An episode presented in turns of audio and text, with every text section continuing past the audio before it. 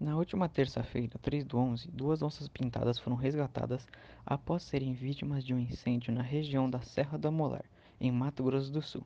Uma delas morreu horas depois. Animais de outras espécies também foram resgatados na região, que é uma importante área para a preservação da fauna do Pantanal.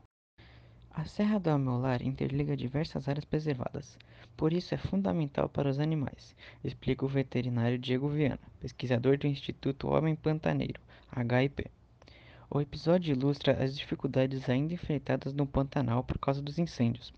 Cientistas consideram que, com as chuvas recentes, o pior período do ano já passou, mas alguns lugares ainda estão em chamas.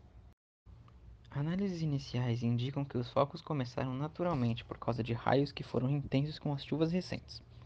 Especialistas apontam ainda que alguns dos incêndios atuais podem ter sido causados por chamas que reacenderam em áreas que já haviam sido queimadas, principalmente nas regiões onde choveu menos.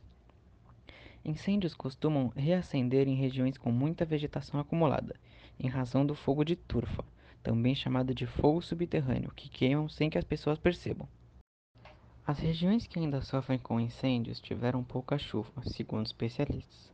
Com a redução do fogo no bioma, a força-tarefa criada para combater os incêndios foi desmobilizada em outubro, combate tem sido feito pelo Corpo de Bombeiros de Mato Grosso do Sul, com apoio de aeronaves da Marinha do Brasil e de brigadistas do Centro Nacional de Prevenção e Combate aos Incêndios Florestais, o Previfogo, do Instituto Brasileiro do Meio Ambiente, IBAMA.